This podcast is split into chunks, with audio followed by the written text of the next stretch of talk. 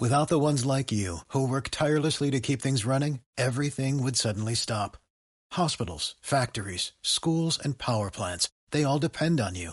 No matter the weather, emergency, or time of day, you're the ones who get it done. At Granger, we're here for you with professional grade industrial supplies. Count on real time product availability and fast delivery. Call clickgranger.com or just stop by. Granger for the ones who get it done. Desayuno.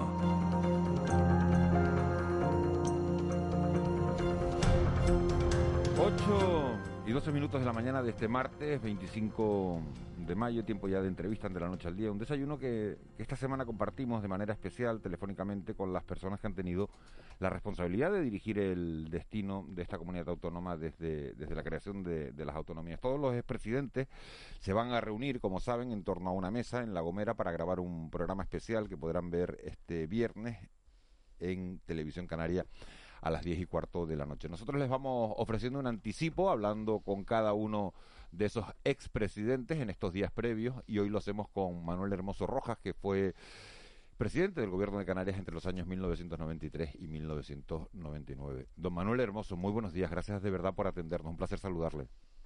Hola, buenos días y gracias a ustedes. Un hombre tremendamente cariñoso, un hombre con un carisma especial, fue alcalde de Santa Cruz de Tenerife, diputado, presidente del gobierno, fundador de, de Coalición Canaria. Señor Hermoso, ¿echa usted de menos la política? No, que va, en absoluto. Creo que tuve la oportunidad de poder eh, participar de la vida política de Canarias y en general de, de, de este país pero evidentemente pasado el momento me encuentro enormemente satisfecho de ver lo que hacen los demás. Eh, señor Hermoso, ¿cuál es el, el, mejor recuerdo que guarda usted de, de su época de, de, presidente? El mejor. Bueno, yo creo que fue el reconocimiento de que Canarias era parte del Estado español y a su vez parte de la Unión Europea. Creo que mi objetivo, que era fundamentalmente colocar a Canarias en lo que pudiera ser la Unión Europea y su importancia respecto a las comunidades autónomas de, de España, pues para mí fue uno de los objetivos más importantes y de las mayores satisfacciones cuando esto se consiguió a través de el acuerdo de de Ámsterdam en donde eh, se expresaba eh, exclusivamente este asunto. Han pasado 22 años desde que desde que usted dejó la, la presidencia. Eh, ¿Le queda algún sinsabor de, de aquella etapa, algo que, que diga, esto no lo he podido olvidar, no. esto no, o en esto No, me no. equivoqué y esto lo tuve que hacer de otra manera. Bueno, errores fueron muchos y, y recordarlos pues es frecuente porque se ve que hay un defecto en, en la estructura, ¿no? Pero para mí estuve el tiempo eh, conveniente, quizá incluso me pasé un poco del tiempo, pues tuve 20 años en política y 12 eh, años de alcalde y 8 en el gobierno de Canarias, pues uno y medio, mm, dos y medio, pero de vicepresidente y el resto del presidente y creo que fue más que suficiente el tiempo para poder ejecutar los objetivos que entonces teníamos. ¿Le gusta más, eh, señor Hermoso, la, la Canarias que, que, tenemos hoy o la que presidía usted en la, en la década de, los 90? ¿En qué hemos cambiado? Hombre, sin lugar a duda hemos cambiado y a mejor. Y por lo tanto hay que reconocer que el mérito de Canarias en haberse transformado en todo este tiempo a mejor, pues es indiscutible. No obstante, yo tengo que decir una cosa que el, el, la Canarias que construimos en aquel momento gozaba fundamentalmente de apoyo de todos. Es decir, creo que una de las cosas que conseguimos fue estimular a todos los canarios y que todos se sintieran un poco eh, las figuras del momento. Eh, esta, vamos a decir, buena voluntad de todos de intentar conseguir cosas fue para mí de las cosas más satisfactorias y que permitió tener una Canarias en aquellos momentos pues adelantada, o sea, en cabecera de todas las comunidades autónomas. Eh, señor Hermoso, muy buenos días. Eh, Hola, ¿qué tal? ¿Qué tal? Un placer saludarle. Eh, hay, un hay, hay un axioma en la política canaria que es la relación con Madrid. Pelea, acuerdo, pelea, acuerdo. ¿Usted que vivió tantas situaciones, apuesta por la pelea o por el acuerdo? No, bueno, efectivamente hay que hay que ser realistas y efectivamente es como tú has dicho, eh, acuerdo, pelea. Mm, las peleas son necesarias para que haya acuerdos. Es decir, no, Canarias no está tan presente en los gobernantes del Estado como para eh, dejar que ellos se preocupen de resolver nuestros problemas. Tenemos que ser los canarios los que intervengamos el reconocimiento de una situación singular para nuestra tierra. Eh, esta lucha es evidente que era necesaria entonces, es necesaria ahora. Es decir, porque desgraciadamente los políticos peninsulares se piensan que todo es la península.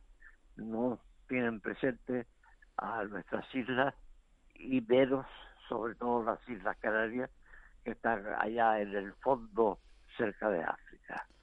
Eh, creo que hay que luchar por la presencia de Canarias. Ese fue nuestro gran estímulo y yo creo que sigue siendo absolutamente necesario. ¿Hacen falta más políticos canarios en, en puntos de decisión también de la Administración Central? Porque ministros no hemos tenido demasiados, tenemos una ministra ahora, una responsabilidad muy importante pero, a veces son pocos. Sin lugar a dudas son pocos eh, políticos mm, que estuvieran en la administración del Estado eh, tal, pues sinceramente son muy pocos.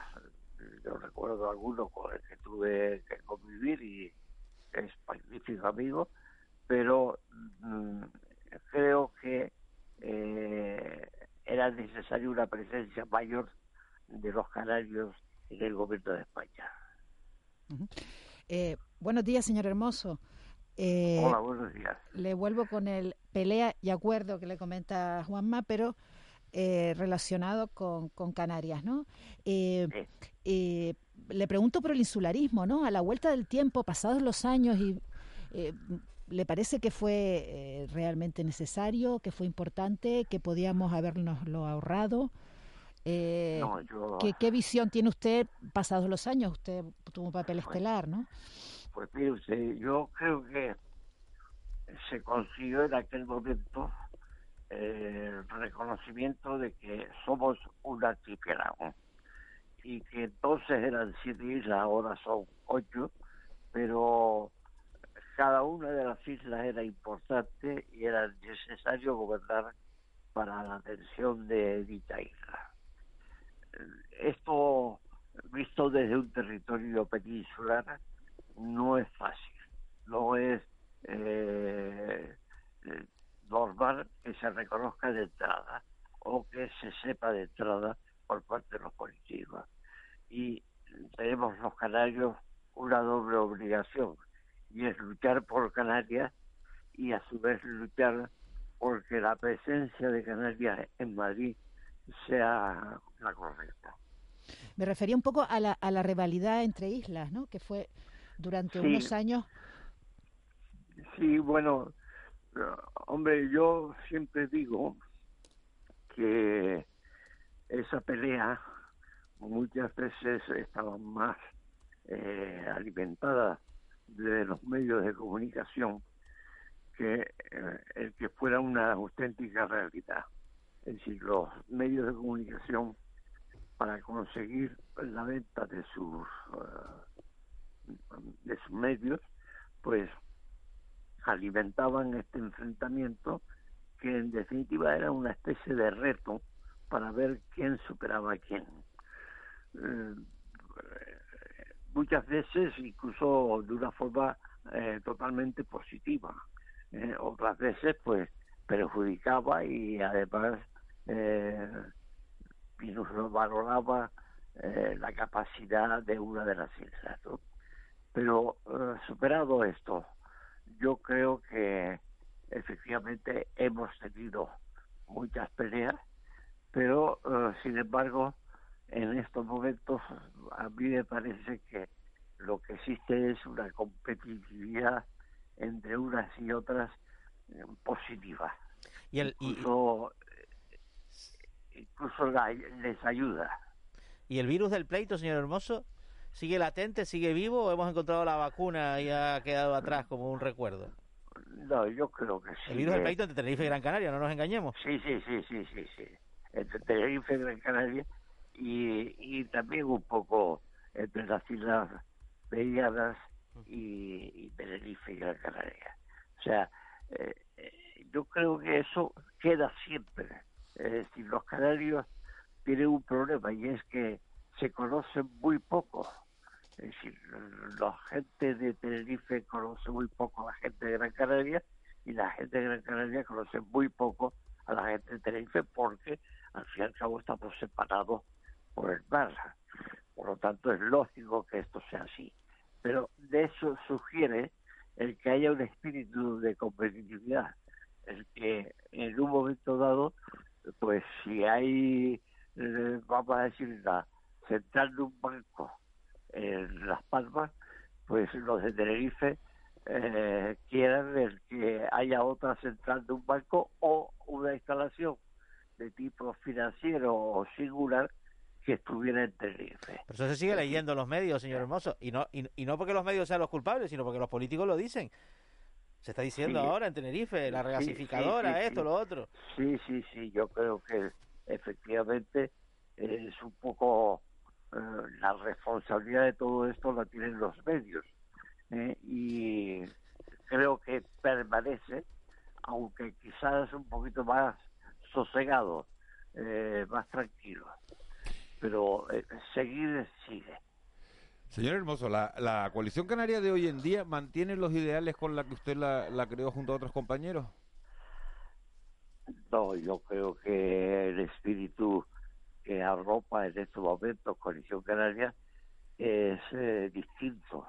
O sea, es el, el que los políticos que están en estos momentos consideran necesario y oportuno nosotros tuvimos la suerte de marcar un camino en aquellos momentos que era el necesario, eh, pero eh, sin lugar a duda son los que están en estos momentos los que mejor saben eh, cómo se debe luchar, cómo son las relaciones entre las islas, cómo son las relaciones entre las islas y Madrid.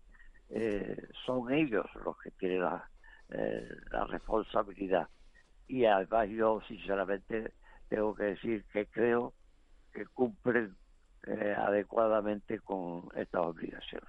Señor Hermoso, eh, una pregunta sobre esto. Eh, la política española, como usted sabe, está muy polarizada. Bloque derecha, bloque izquierda. Coalición Canaria, el partido que usted contribuyó a fundar, ¿debería definirse por uno de esos bloques o debería intentar colocarse ahí en medio, que es una posición dificilísima por otro lado ahora mismo? Porque si vemos últimamente, la orientación de Coalición Canaria parece más cercana al Partido Popular, por tanto al bloque de la derecha, que al Partido Socialista, por tanto al bloque de la izquierda. ¿Usted cómo lo ve? Bueno, yo creo que eh, un partido nacionalista como Coalición Canaria eh, no se puede hablar de la derecha y de la izquierda. Es decir, se es nacionalista y después hay gente que son de derecha y gente que son de izquierda. ¿eh? Personalmente yo creo que ha habido una evolución de esa coalición canaria de una postura más de centro derecha, quizás centro izquierda. Pero eh, es la política de coalición canaria, una política, insisto, de eh, centro izquierda y que pretende unos objetivos concretos. Eso es normal en un partido nacionalista.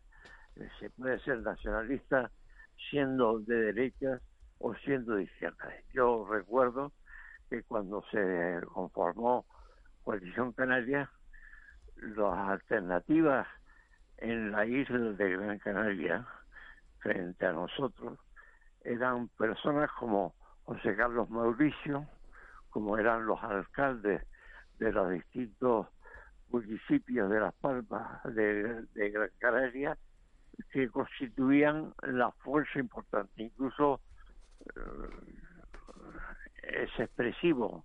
Eh, Nueva Canarias fue la propuesta que nos hicieron desde Coalición Canaria de Gran Canaria para poder ser presidente eh, en una etapa concreta.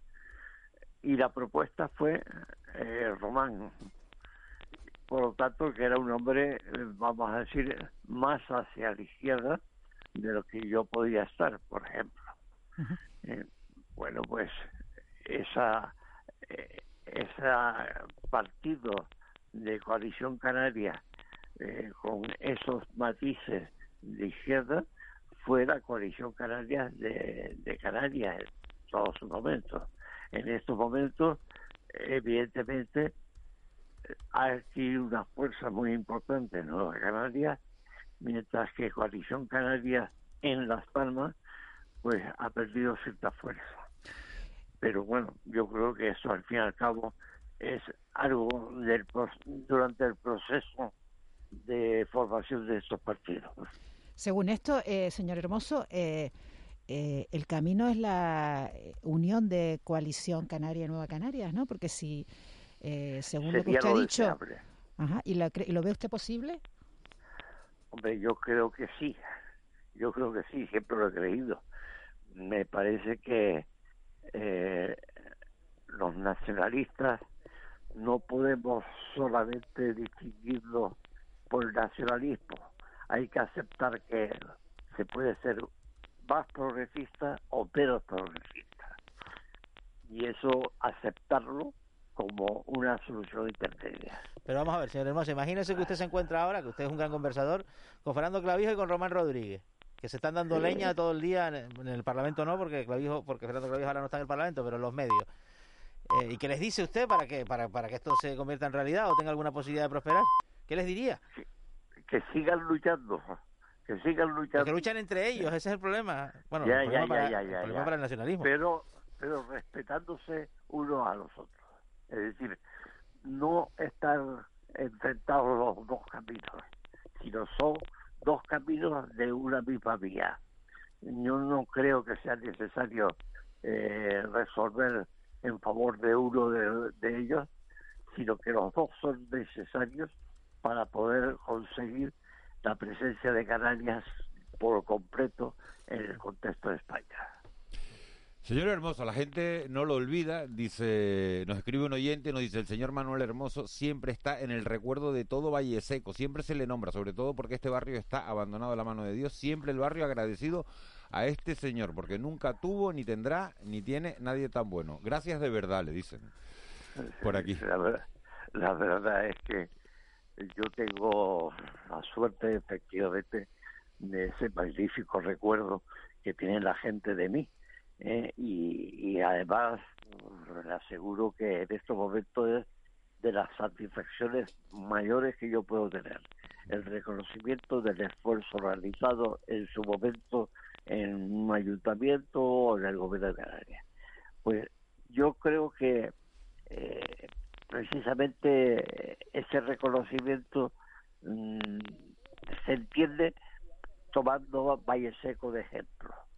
Yo recuerdo cuando eh, tipo amigo eh, que era presidente de la Asociación de Vecinos de Valle Seco, pues me animaba a conocer Valle Seco pues en el detalle, la zona de la quebrada, etcétera. Y eh, él me decía los problemas que había, los problemas que podía tratar yo con la gente. Valle Seco es un ejemplo de lo que pudimos hacer y que me reconforta enormemente. Con el tiempo. O sea, yo el cariño que siento por Valle Seco es enormemente correspondido con el cariño que en Valle Seco me tiene. Y eso para mí es lo mejor de los recuerdos. Manuel Hermoso, de verdad que le, agradezco en el alma que nos haya atendido esta mañana. Eh, le funciona la cabeza perfectamente. Tiene Manuel Hermoso 85 años, a punto de cumplir 86, ¿no? Sí, sí, sí, pero se me nota. Hombre, se, nota, la edad, claro, claro que se nota la edad, porque hasta me estaría que no sé que no se notara. pero... pero, pero la, la cabeza ya no rige con la eh, de la forma que regía y, las pérdidas evidentemente yo las noto y mucho y, y me da rabia porque me gustaría estar más eh, presente en todos los asuntos, pero evidentemente la vida es la vida, te va abarcando y los años eh, te van colocando en, en tu sitio. ¿Qué le hace feliz a Manolo Hermoso en el día a día ahora mismo? La familia. Para mí, en estos momentos, la mayor satisfacción es contemplar, disfrutar vivir con toda mi familia. Qué bueno. Manuel Hermoso Rojas, eh, un auténtico eh, placer haberlo tenido esta mañana en, la radio. Muchas gracias a ustedes. Yo la primera vez que estuve en un plato de televisión fue con Manuel Hermoso Rojas, era presidente del gobierno y, y lo que ha dado la vida así, ¿no? Sí, muy bien. Señor Hermoso, un placer enorme. Igualmente, muy amable. Muchas gracias para todos. Un saludo. 8 y 34.